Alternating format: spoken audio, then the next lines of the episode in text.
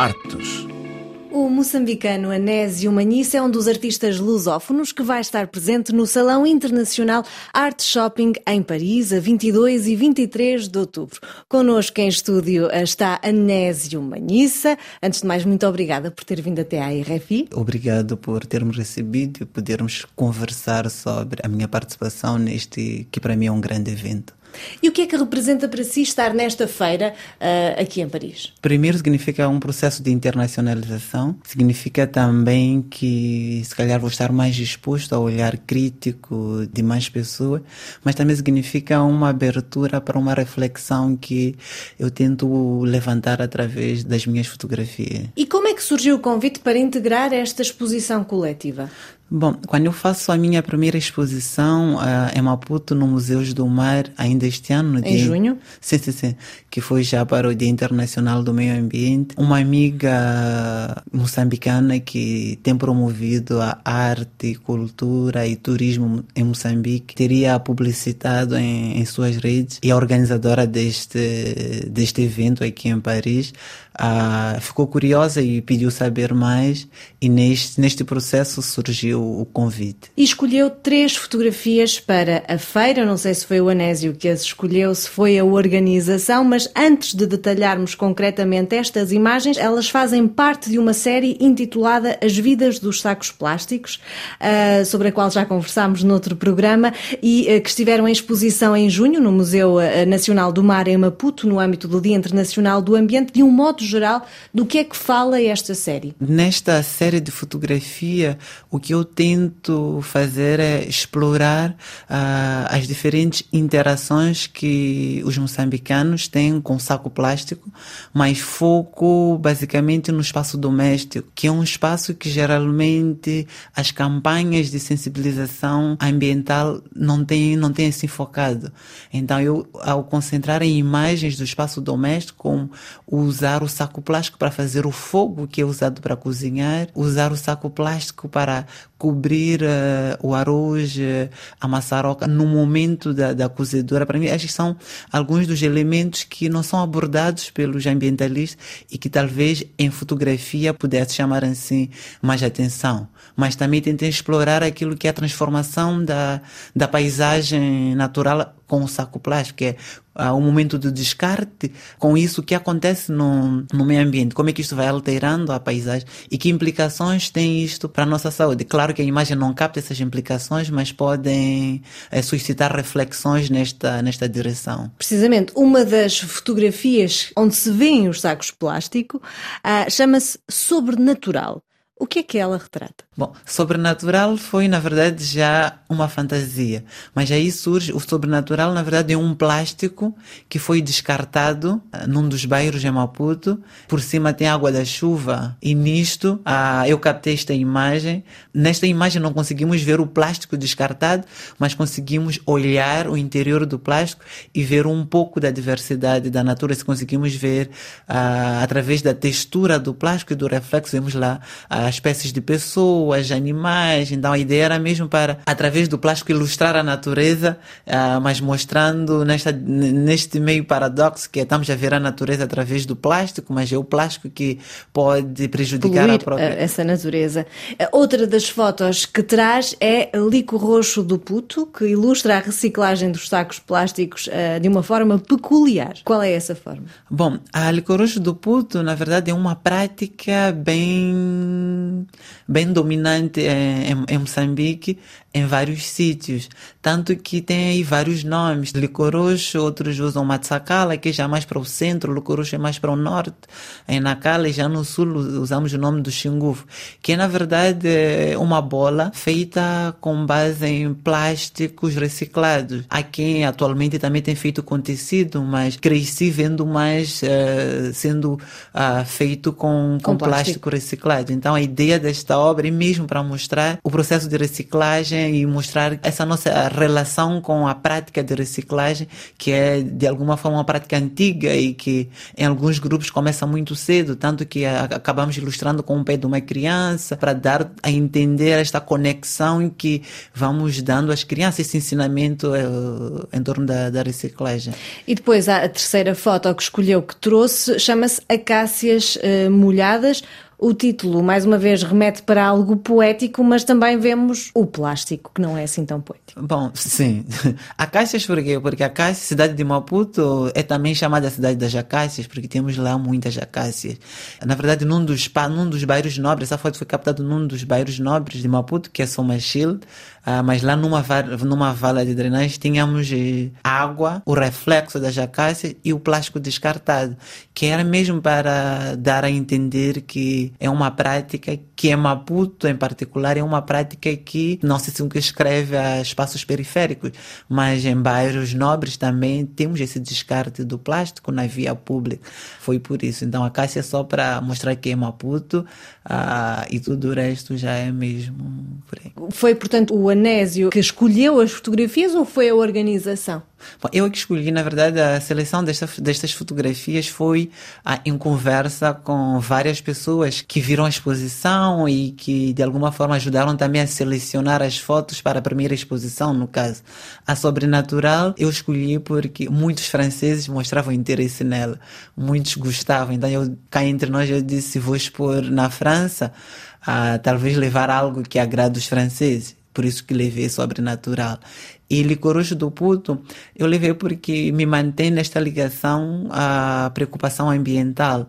E com o pé negro de criança também mostra um pouco a questão da África, Moçambique. E a outra, a Cássias Molhada, também foi por representar uh, Maputo e, e também ser algo que, ao ver, remete logo à questão do meio ambiente. Nestas três obras, como em toda a série que fez e que foi exposta em Maputo, acaba por eh, digamos assim, algo que não costuma ser bonito de se ver, eh, muito menos no meio da natureza, que é o plástico. Tem uma mensagem ambientalista que pretende transmitir com estas fotografias? O que eu tentei fazer, na verdade, as minhas primeiras imagens uh, criavam repulsa as pessoas não gostavam, criavam uma espécie de enjoo, porque às vezes eram, eram da vala de drenagem mesmo, com muita sujidade, o plástico lá. O meu interesse não é afastar as pessoas do trabalho, mas é aproximar as pessoas e fazer com que elas possam dialogar com estas obras de forma constante. Então, o que eu pensei é realmente estetizar, uh, é trazer de forma com que alguém tenha coragem de pôr em sua cozinha, uh, em sua sala e poder dialogar com a obra no dia a dia. Ah, então foi propositado. Aí eu entendo que nem todos, ao olharem as minhas obras, têm a sensibilidade de passarem para um outro nível de reflexão, saírem do óbvio. Ah, tem várias pessoas, por exemplo, na imagem do saco plástico que é queimado para fazer o fogo. Há muita gente que pensa que é uma forma de eliminar o plástico no planeta e não pensa que estamos a espalhar as micropartículas e que vamos ter assim vários problemas. Daí que eu tento sempre conciliar com as participações em programas como este e que tenho feito muito em Moçambique, que é para trazer a verdadeira narrativa, para trazer uh, esta, esta narrativa mais na direção ambiental e de consciencialização. Ou seja, à parte da exposição artística, digamos assim, tenta ao mesmo tempo uh, fazer alguma pedagogia ecológica, digamos. Sim, eu tento fazer isso tanto na própria exposição como em programas de televisão, rádio, mas também tenho organizado alguns ateliês com crianças, tanto de zonas periféricas e da zona central de Maputo. No comunicado de imprensa que nos enviou, define-se como fotoetnógrafo e não simplesmente como artista fotógrafo. Porquê? Eu, quando comecei, eh, tive muito problema em me identificar. Eu comecei ano passado e surgiu essa questão do identificar-me. Como vou me identificar? O que é que eu sou?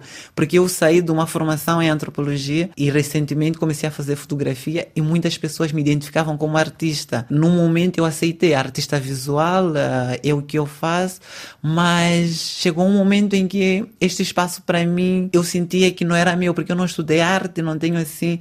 Mas está eh, exposto no carrossel do Louvre. Sim, mas eh, não estudei arte e, e eu, eu, não achava que era um espaço que realmente me cabia.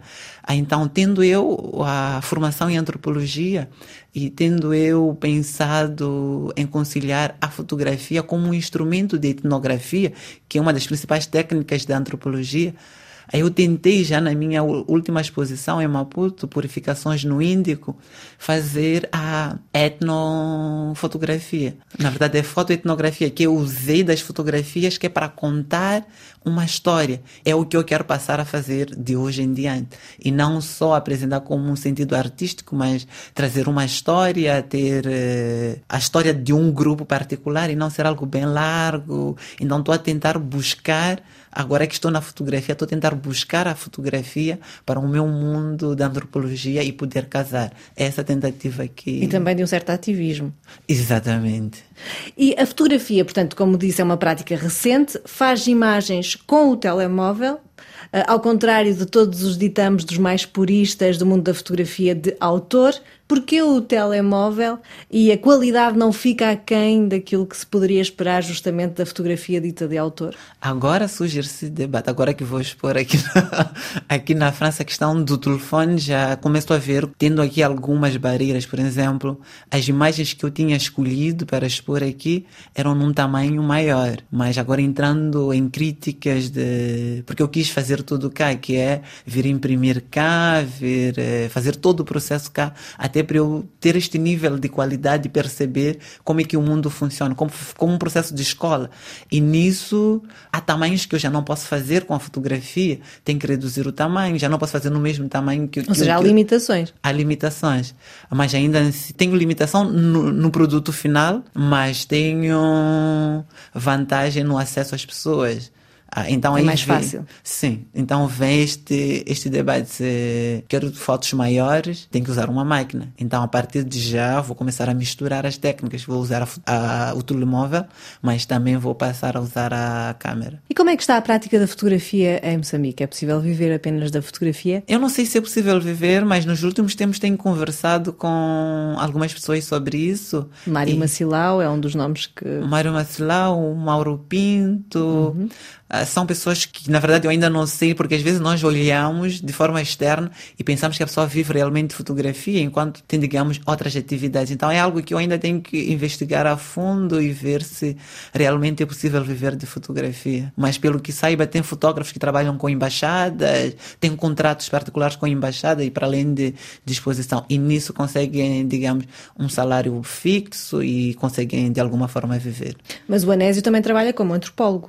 Sim, eu trabalho como antropólogo, mas eh, nestes últimos tempos, depois da exposição de maio até então, tenho focado em me apresentar como fotógrafo e apresentar este trabalho como fotógrafo, até para que seja uma apresentação muito forte, contundente, para que o nome fique e que as pessoas realmente conheçam e que surjam, digamos, trabalhos neste mundo. O Anésio tirou o mestrado em Antropologia Social na Universidade de Paris 8, depois de se ter licenciado uh, na Universidade Eduardo Mondlane em Maputo, hoje também é investigador na Caleidoscópio. Se calhar umas palavras sobre o que é Caleidoscópio. Bom, Caleidoscópio é um instituto de pesquisa pesquisa que tem essa missão de misturar a pesquisa e cultura. Na verdade, é um centro de pesquisa que também faz a mediação cultural e temos lá, para além de pesquisadores, também temos artistas e, de, também temos essa ideia de apresentar eh, resultados de uma pesquisa acadêmica de forma bem mais leve, tanto em práticas artísticas como de, de, de outras formas todo esse mundo artístico meu de alguma forma surgiu na Caleidoscópio. Na altura eu era pesquisador só, fiz parte de uma rede chamada Slow Art Network, onde trabalhei tanto com pesquisadores como artistas da África do Sul, Zimbábue e Moçambique. E as próximas exposições depois de Paris, o que temos? Essa, essa, é uma boa pergunta. Bom, depois de Paris eh, ainda tenho mais uma em Maputo para novembro e estou a pensar também em levar a exposição Purificações no Índico para o bairro da Mafalala, ainda em Maputo. E o que vem depois, não sei. Espero que a minha participação nesta feira me traga mais alguma coisa. Abra novas janelas. Muito obrigada, Nésio Manissa, portanto, um dos artistas lusófonos que vai estar presente no Salão Internacional Art Shopping em Paris, a 22 e 23 de outubro. E boa sorte. Ah, muito obrigado mais uma vez e sorte recebida.